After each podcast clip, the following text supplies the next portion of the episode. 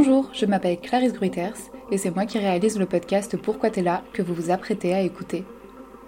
Quand j'ai commencé à poser cette question autour de moi, pourquoi t'es là Je la posais naïvement, comme un passage obligatoire dans la rencontre avec l'autre. Et au fur et à mesure, j'ai réalisé qu'elle avait un écho particulier pour tout le monde.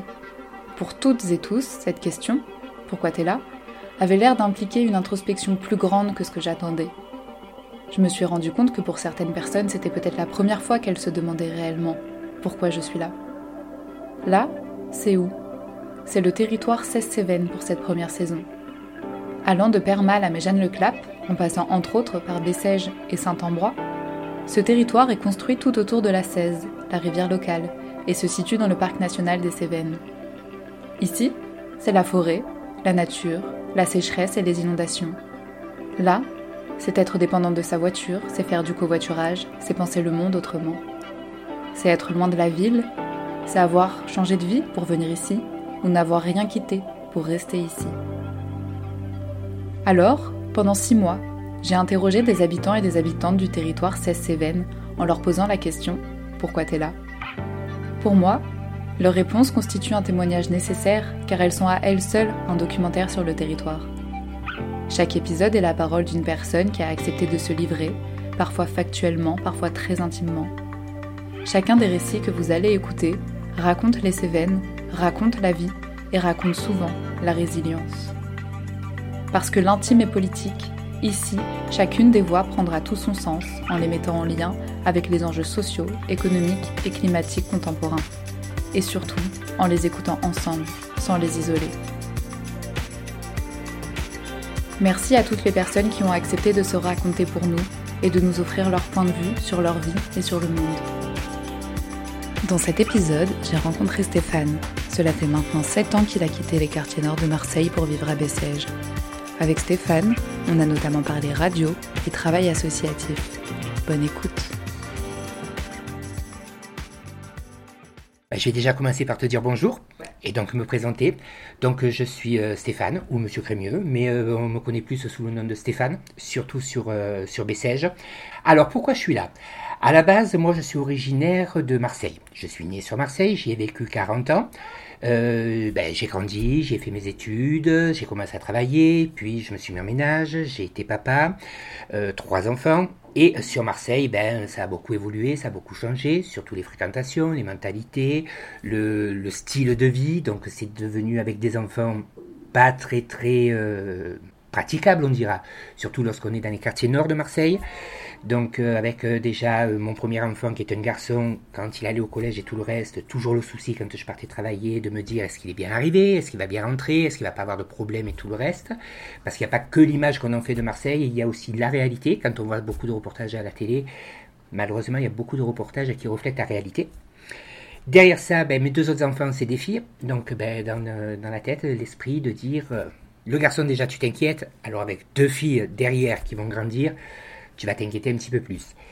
Donc, ben, je souhaitais euh, m'écarter un petit peu de Marseille, ou du moins de tout ce qui s'y passait. Et puis, ben, m'écarter pour m'écarter, je me suis retrouvé ici, ben, à Bessèges, voilà, tout simplement, calme, tranquille, ça fait petit village, c'est un petit peu à l'écart, mais c'est pas loin non plus de beaucoup d'accès, de d'autres villes et tout le reste. Donc euh, voilà pourquoi je suis là essentiellement à la base. Alors avant d'habiter ici, j'y ai fait plusieurs, euh, plusieurs passages, plusieurs séjours d'un week-end, de 2-3 jours, gros maximum, puisque mon papa habitait sur Bessèges lorsqu'il s'est retrouvé en retraite. Pareil, il a voulu euh, s'éloigner de Marseille, donc il est monté vivre sur Bessèges. Il avait acheté donc une maison qui est euh, à proximité euh, d'où on est actuellement. Pour ceux qui connaissent un petit peu Bessèges, c'était à l'époque l'ancienne station-service de, de qui avait été réhabilitée en logement. Donc il avait racheté cette, cette maison. Et euh, donc voilà, donc j'ai connu Bessèges comme ça en montant, en montant passer quelques jours ou un week-end avec mon papa. L'endroit me plaît. Il y a des choses qui me manquent, ben, comme la proximité avec la mer, ça on peut pas tout avoir non plus. Voilà, maintenant, si j'aurais voulu avoir montagne et mer, et surtout, euh, ce que j'ai accroché ici, c'est, euh, en termes de montagne, c'est la végétation qu'on y retrouve avec les châtaigniers, les pins et tout le reste, qui me rappelle beaucoup mes origines et euh, les endroits que je passais où, beaucoup de vacances quand j'étais enfant, c'est la Corse. Alors moi, je suis ici sur Bessèges et dans les Cévennes depuis 7 ans. Ben, les enfants m'ont suivi puisque j'ai tout déménagé. J'ai déménagé ben, la totalité de mon logement avec femme, enfants. Allez hop, j'ai embarqué tout le monde dans les valises et puis, et puis voilà. Et puis on a débarqué. L'aîné s'est trouvé un petit peu désorienté au début, mais bon, ça va. Après, les filles sont plus jeunes, donc euh, ben, euh, quand je, régulièrement je plaisante avec elles en leur disant vous habituez pas trop parce que on va repartir sur Marseille et tout le reste. Alors là, c'est gros bordel, c'est gros scandale, c'est oui, pas de souci. Va habiter à Marseille, nous on descendra te voir de temps en temps. On est bien ici, on est tranquille, on bouge plus. Les deux sont scolarisés Bessèges, la plus grande sur le collège et la plus petite sur le, primaire au Petit Villard. Mon fils euh, n'est plus scolarisé, mon fils est en recherche d'emploi le, je dirais le petit point un petit peu noir sur, euh, sur le secteur, c'est l'emploi pour les jeunes. C'est voilà, ils ont moins de facilité, moins de commodité puisque Bessèges c'est ces petits villages. Après autour, avec c'est pas avec Saint-Ambrois et les autres petits villages autour que vraiment vraiment ils arrivent à trouver euh, facilement du boulot, on dira. Donc c'est, ils sont plus amenés à redescendre sur Alès, à redescendre sur Nîmes ou à monter de l'autre côté euh, ou Montpellier, des trucs comme ça. Mais c'est vrai que pour le boulot, c'est pas trop trop évident non plus pour les jeunes. Alors, le domaine de la radio, à la base, c'est un domaine passion. Tous les gamins, quand ils sont jeunes, ils vont faire du foot, ils vont faire du tennis, ils vont faire du hand. Ben moi non, moi j'ai dit non, pas question. Euh, ma maman était animatrice radio sur, euh, sur Marseille. Euh, à l'époque, c'était les, radios libres, ce qu'on appelait les, radios libres, les radios pirates à l'époque, puisqu'on est toujours des radios libres euh, en tant qu'association, euh, puisque c'est des radios indépendantes, soit qui appartiennent aux personnes, gérées par les associations, peu importe, mais elles sont libres, elles appartiennent pas à ce qu'on dit à l'État, c'est pas une structure de l'État, donc on, est, on a le statut de radio libre. Et donc, à l'époque, c'était carrément les radios pirates, puisqu'il n'y avait pas cette fameuse dérogation avec les autorisations d'émettre et tout. À l'époque, c'était celui qui avait la passion de la radio, il avait le matériel, ben, il s'est installé un petit studio, il plantait son émetteur, et c'est celui qui émettait le plus fort, le plus loin, qui écrasait tous les autres. C'était la guerre des radios. donc sur la bande FM, c'était euh, vraiment euh, cacophonique, c'était... Mais on arrivait quand même tous à cohabiter à s'entendre, plus ou moins.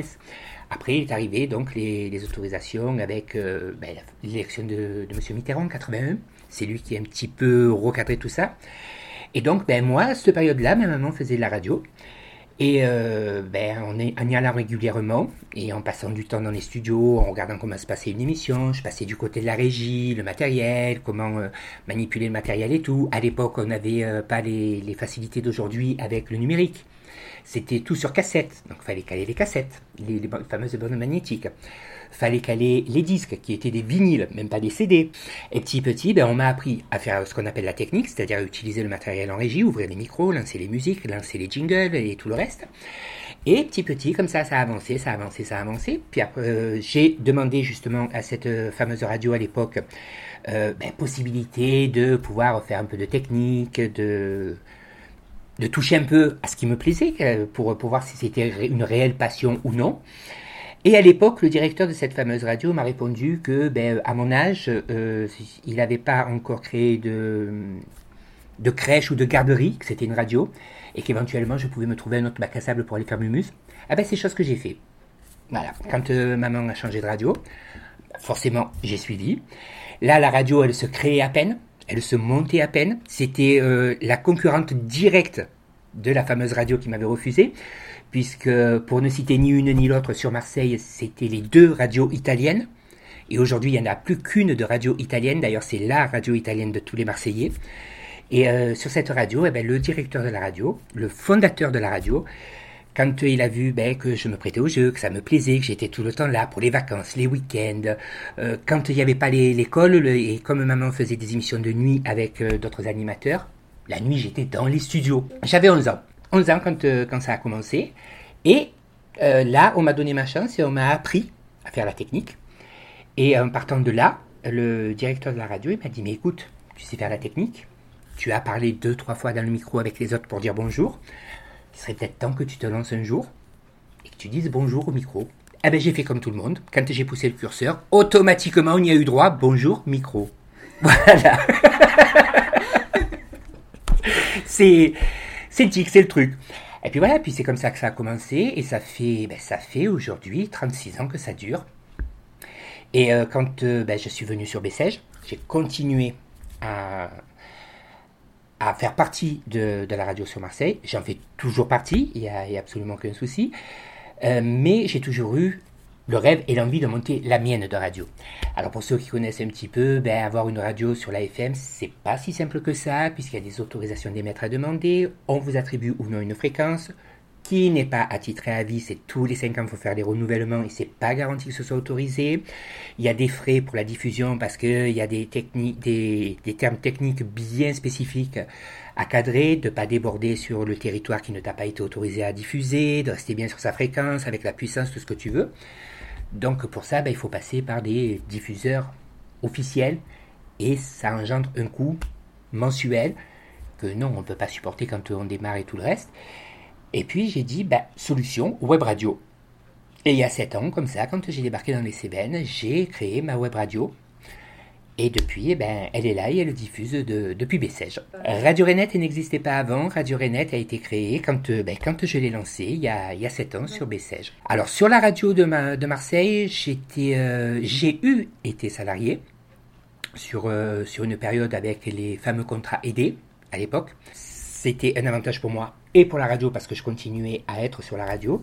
Sinon, sur, sur la radio de Marseille, ça a toujours été du bénévolat et aujourd'hui encore, si je dois participer, je le fais volontiers et en bénévolat. Voilà, tout simplement ben, pour, euh, pour le plaisir, pour l'amour de la radio, et parce que ben, j'ai grandi moi avec cette radio. C'est voilà le, fondateur et la fondatrice euh, de la radio. Euh, si je peux les citer, monsieur et madame Chiré, c'est un troisième grand-père et une troisième grand-mère pour moi. Alors, activités professionnelles en même temps, j'en ai eu beaucoup. J'ai été donc employé administratif. Euh, j'ai travaillé en secrétariat, agence comptable également. Euh, ensuite, j'ai été euh, agent de sécurité. De agent de sécurité, j'ai passé les qualifications. Je suis, devenu maître chien avec assermentation pour le dressage du chien à la défense et non pas à l'attaque. J'ai eu été responsable de poste avec des collègues sous ma responsabilité et sous mes ordres, toujours dans la sécurité. De la sécurité, je suis passé euh, à vendeur en commerce. De là, j'ai également euh, effectué de, la manutention euh, simple. Ensuite, j'ai été préparateur de commandes en chambre froide, en froid positif, puis en froid négatif aussi. préparateur de commandes en prêt-à-porter. puis beaucoup de stages après, quelques-uns en boulangerie-pâtisserie, quelques-uns en maçonnerie, et puis, euh, jusqu'à ce que, ben, petit incident de parcours de santé, et que je me retrouve avec euh, un organisme qu'on appelle la CPAM qui me dise euh, plus question d'activité professionnelle. Donc voilà, pour rester sage et gentil à la maison, on va t'offrir une petite compensation. Et puis voilà, mais comme deux pieds dans le même sabot, j'arrive pas à les garder, ben voilà, donc je me suis mis encore plus en activité, on dira plaisir, pour, euh, pour, euh, pour Radio. Alors, les activités professionnelles, elles se sont arrêtées euh, un petit peu, je vais dire, ça sera plus concomitant avec le fait que j'ai débarqué sur Bessèges. Puisque mon activité professionnelle a pris fin avant que j'arrive sur Bessèges. Ça a été aussi un déclencheur pour moi de dire non, rester dans une grande ville imposée parce que justement il y a le travail, parce qu'on ne sait pas faire autrement et tout le reste puisqu'il y a un veto et qu'on m'interdit de travailler, ben, euh, la compensation en invalidité, qu'elle soit sur Marseille, dans un cadre de vie qui devient insupportable, euh, surtout dans les quartiers nord, dans une cité, une grosse cité de quartiers nord avec l'autoroute qui sépare la, cité en deux, ou eh ben, euh, encaisser son invalidité avec la tranquillité d'esprit que les enfants soient bien, dans un cadre de vie agréable et tout le reste, j'ai choisi le cadre de vie. On dira que l'un a fait que j'ai pu profiter de l'occasion d'en arriver au second. Euh, sinon, ben, pour rythmer mon cadre de, vie des journées, ben, il y a les enfants à s'occuper, puisque aujourd'hui, je vis seul avec mes, enfants à charge. Donc, les filles qui sont quand même encore assez jeunes, puisque la plus grande des deux a 15, la seconde à 9. Donc euh, voilà, il bah, faut courir après les horaires d'école. Euh, il y a la tenue de la maison, il y a la tenue des enfants, il y a tout le quotidien dans une maison, le, ménage, la lessive, la popote. Voilà, et puis ben, quand on se retrouve seul, ben, le boulot, il faut le faire seul. Mais en plus de ça, entre parenthèses, le sans activité, je m'investis énormément sur, sur Radio Renet. Donc c'est... Oui, c'est un boulot, on dira, mais bénévole. mais avec, euh, en, prenant, en me prenant autant de temps, si ce n'est plus, puisque c'est pas en tant que participant ou en tant que simple bénévole, mais en tant que dirigeant et euh, entre parenthèses, patron de ma radio, que voilà, elle m'appartient. Euh, donc, ben, il y a tout à faire tourner, il y a tout l'administratif, il y a tout le relationnel, il y a le, les montages d'émissions, il y a la programmation, il y a euh, veiller euh, au suivi des animateurs avec leurs émissions, la technique, quand il y a les réglages et le matériel, ben, financièrement parlant, on ne peut pas se permettre d'avoir des techniciens hyper pointus, qualifiés, tout le reste, donc on le fait nous. Donc euh, voilà, c'est très, très prenant. Il y, a, des soirs on se dit, euh, mon Dieu, la journée est déjà finie, mais on peut pas rajouter une heure ou deux à la journée.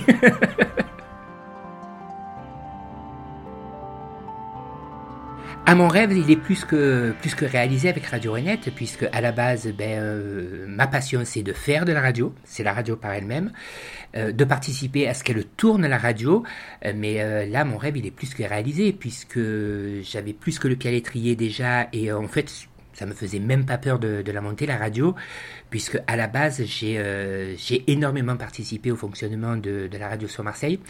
Euh, pour la petite anecdote, à une certaine époque, on s'est retrouvé uniquement deux sur la radio, c'est-à-dire Madame Chéré, la fondatrice de, la radio sur Marseille, puisque son, mari était décédé. Euh, elle s'est retrouvée seule à la tête de sa radio, mais avec plus personne sur la radio. Euh, moi, en tant que bénévole passionné, et comme je te disais tout, à l'heure, voilà, pour Madame Chiré, c'est une troisième grand-mère. Donc euh, impensable pour moi de la laisser comme ça et, euh, de voir aussi euh, ma passion s'arrêter. j'ai grandi avec la radio, avec, avec cette radio-là. Donc voilà, et quand j'ai créé la mienne, ben, là j'ai créé mon bébé à moi. Donc oui, c'est plus que plus que réaliser un rêve et une passion, c'est tout pour moi. Voilà, c'est et je comprends, je comprends pourquoi à l'époque, ben, Madame Chiré s'est autant battue pour la sienne de radio euh, et, c'est ce qui m'a donné le courage et euh, la formation et l'expérience de, de, me battre et d'arriver, de jamais rien lâcher, parce qu'on a, eu plein d'anecdotes avec cette radio, une, fréquence retirée alors qu'il n'y avait aucune raison, on s'est battu pendant neuf mois, on a réussi à, se battre, elle et moi, en sollicitant des aides d'organismes bien assis pour pouvoir nous aider, de monter jusqu'à solliciter le Conseil d'État uniquement elle et moi, sans avocat, sans rien, et d'avoir aujourd'hui, euh, ben, sans aucune prétention, le plaisir de pouvoir dire on est euh, ben, pratiquement la seule radio et associative à avoir eu gain de cause et à obliger, entre parenthèses, faire obliger par le Conseil d'État le CSA nous re-attribuer une fréquence sur Marseille, et sur Marseille en plus, où les fréquences sont euh, plus que une mine d'or, si, je veux dire, pas parce qu'elles vont rapporter à la radio quoi que ce soit, mais parce que pour arriver à avoir une fréquence sur Marseille, c'est, c'est, un sésame, c'est une bataille, mais alors inimaginable. Il y a plus de 200 et quelques radios sur Marseille, les fréquences, elles ne sont pas extensibles non plus. Donc, euh, quand une radio a la chance d'avoir une, une, fréquence avec euh, quelque chose comme 10 000 euh, auditeurs potentiels au pied de son émetteur, c'est énorme. Et, euh, moi, je, mesure tout ça déjà à l'époque, quand on a fait un appel à, à pétition pour, pour nous donner un coup de main, pour être soutenu par les auditeurs, de voir tout ce monde-là qui se déplaçait pour venir signer pétition, mais tu ne peux pas imaginer quand tu es derrière un micro de te dire, mais tout ce monde-là est à l'écoute, mais de tout âge, aussi bien des enfants que des personnes âgées. Et, je retrouve ça avec, euh, avec avec Radio Renette, et encore même pire, puisque à l'époque j'avais pris déjà la mesure de me dire tu as 10 000 auditeurs potentiels à ton écoute, puisqu'on diffusait que sur Marseille. Euh, là, de me dire mais tu diffuses pas que sur Marseille, c'est une web radio, c'est sur toute la planète. Et quand je vois les statistiques qui m'arrivent et que sur certaines applications qui me fournissent les statistiques, plus sur mon site officiel et tout le reste, et que je cumule le tout et qu'on additionne le tout, et qu'on en arrive sur une, une, web radio qui a 7 ans, mais qui pendant 2 ans a pratiquement été mis au ralenti, puisqu'il n'y avait que de la, la, programmation playlist avec des chroniques style les infos, la météo et des choses comme ça, plus d'animation pure, on dira. Euh, depuis septembre, les animations ont repris sur Radio Renet. Et depuis septembre, ben, on a vu le chiffre d'audimat qui monte, qui monte, qui monte, qui monte. Et aujourd'hui, de se dire, euh, un an après, on est passé de 2-3 000 auditeurs journaliers à 31 000, 32 000 auditeurs journaliers. C'est trop bien. Ah ben c'est plus que trop bien, c'est euh, voilà, c'est un encouragement énorme, c'est une reconnaissance magnifique, voilà. Je le dis tout le temps, c'est aussi bien pour moi que pour tous ceux qui travaillent bénévolement avec moi autour de moi, c'est notre salaire. Ah ben tu te dis euh, malheur, mais euh, j'ai sorti un truc, mais pour de bon je l'ai fait et avec tout ce monde qui est là derrière à l'écoute, voilà, il y, a des fois tu continues sur ta lancée, sur sur ton annonce ou ton discours, et puis tu te dis, non, non, mais c'est pas possible, non, j'ai pas sorti ça. Et pourtant, si, tu l'as sorti. voilà, c'est naturel. Mais je pense en même temps que, c'est ça qui est génial, contrairement à certaines grosses radios où ils sont, euh, je dirais entre parenthèses, bridés sur une radio associative, une radio locale, une radio familiale. Euh, là, ça dépasse encore même le cadre du familial, puisque c'est d'un esprit un peu familial, mais sur toute la planète, quoi. Donc, euh, tu as un petit peu plus de liberté, de bien que on est quand même, euh, voilà, on est quand même, et c'est normal, surveillé par l'autorité suprême, par, euh, le CSA, on a quand même les mêmes obligations qu'une radio FM. radio aussi sur le numérique, puisque ben, l'avenir de la radio, c'est que la FM s'arrête et qu'on passe en diffusion numérique, comme ça a été fait pour les télévisions. Voilà, donc ben, là derrière, on a quand même donc cette fameuse autorité suprême le gendarme, comme euh, gentiment on l'appelle euh, nous euh, en jargon de radio, le CSA qui veille au grain, à se faire attention ben, à ce qu'on dit, comment on se comporte quand même quand on est en direct, ce qui est un petit peu normal. pourquoi cette implication en tant qu'association alors que ben, le système nous, amènerait plus à dire non, non, il faut, bosser pour amener de l'argent, faire du profit, du bénéfice, surtout avec tout tous les tarifs qui augmentent, toutes les taxes qu'on se trouvait, tout le reste, ben, c'est peut-être justement que l'associatif permet ben, de, pouvoir tendre la main à des personnes qui ne peuvent pas. C'est pour ça, c'est justement pour tendre la main, ben, parce que moi aussi, dans la, vie, ça m'est arrivé, comme, euh, comme tout le monde, euh, d'avoir des accidents de la vie ou des pauses de la vie qui disent non, tu vas lever le pied, tu vas être obligé de restreindre sur un côté ou sur un autre côté, et d'avoir trouvé des personnes justement qui me tendent la main voilà, cet échange, ce partage, c'est ça. Pour essayer de redonner aussi un petit peu de morale et de cadre dans le cadre de vie de, la cité et, des quartiers nord, le, quartier des Égalades, dans le 15e arrondissement de Marseille, qui est bien quartier nord, euh, on avait euh, un bailleur social, je dirais pas le nom, mais euh, tout le monde le connaît, qui laissait un petit peu aller. Et on avait une association qui s'appelle une amicale de locataires, c'est une association de défense aux locataires, qui laissait aller en fait. La cité euh, comportait quand même 597 logements. Et du jour au lendemain, j'ai dit non, ça ne peut pas continuer. Euh, on paye des loyers, on ne sait pas pourquoi. On paye des charges, on ne sait pas où elles passent. Euh, on a un très mauvais système de chauffage. On avait des, installations électriques, même à l'époque, qui étaient très vétustes. On avait les, menuiseries, elles étaient encore en bois avec des centimètres d'écartement tout autour des menuiseries. Donc le vent qui est rentré, les pluies qui rentraient quand il pleuvait très fort, on était obligé d'avoir les volets fermés en plein jour et tout. C'était plus vivable. Donc avec deux trois, deux, trois collègues locataires, on s'est mobilisé, puis on a repris en main l'amicale des locataires. Donc première association aussi euh, où j'ai été à la tête, puisqu'ils m'y ont bien entendu parachuté président. J'ai accepté aussi, faut le dire. Et puis comme on m'a toujours appelé le pitbull ou le rottweiler, c'est-à-dire le rottweiler, je commence à grogner et à aboyer un petit peu en montrant les dents, et puis pitbull, c'est une fois que j'ai mordu, je lâche pas. Voilà, c'est horrible, c'est...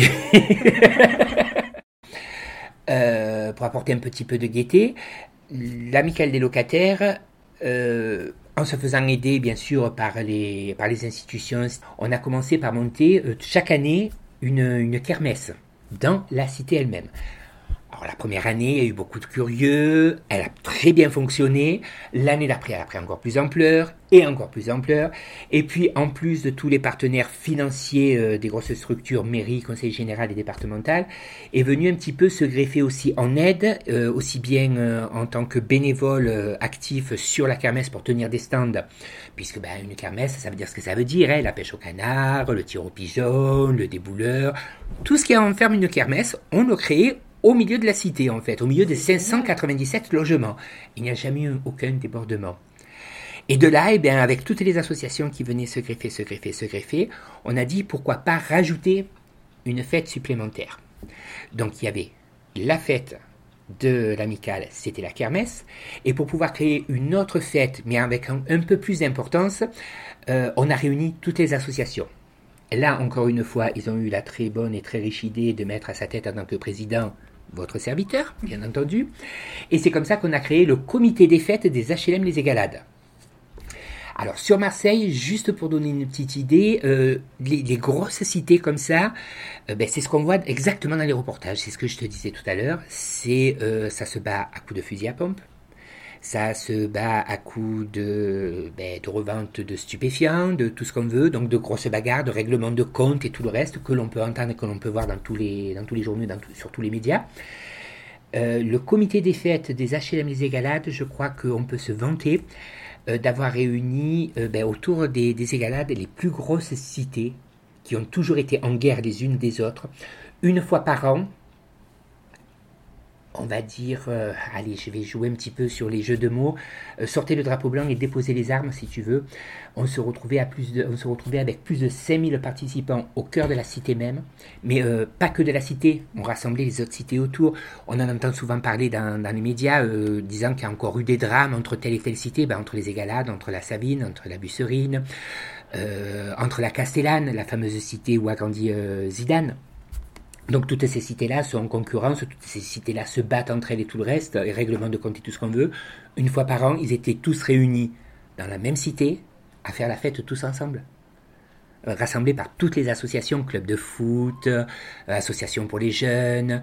En plus de ça, sur tout ce qui était la partie, euh, on va dire, bénéfice, donc le surplus que pouvait engendrer l'association, eh bien, on réunissait toutes les familles de, des membres bénévoles de, toutes les associations qui avaient participé, donc de toutes ces associations-là.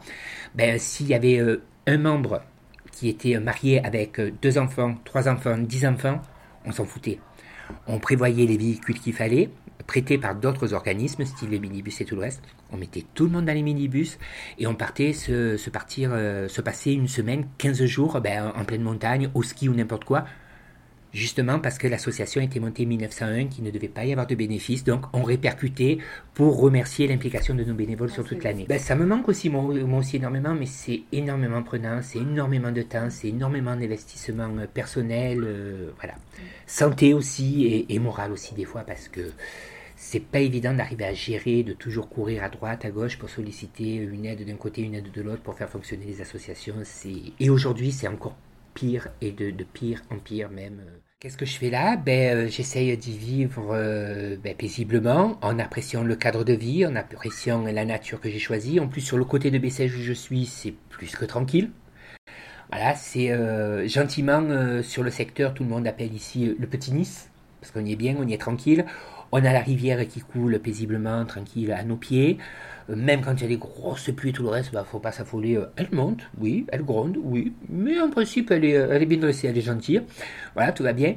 la nature aussi, à condition qu'elle soit pas ravagée, ben, comme on l'a vu par, tous ces incendies, et qui simplement horrible, quoi. voilà, et puis ben, d'essayer d'apporter un petit peu ma pierre à l'édifice, tout en pratiquant ma passion. Ben, de, donner euh, le droit à la parole, à la communication, euh, ben, de tout ce que peut, peut proposer, mettre en place euh, les structures diverses comme les associations, nos commerçants. voilà. C'est mon but essentiel. Je pense que même sur la retraite, c'est envisageable que ça se passe bien confortablement, tranquillement entre Renette et moi sur Bessèges.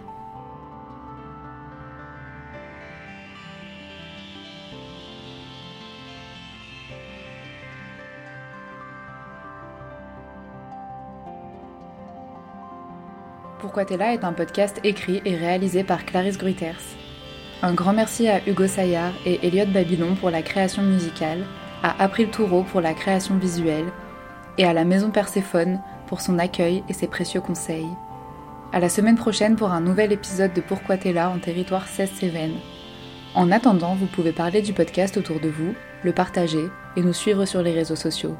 Vous pouvez aussi contribuer à notre campagne de financement participatif sur KissKissBankBank, dont vous trouverez le lien en description de ce podcast.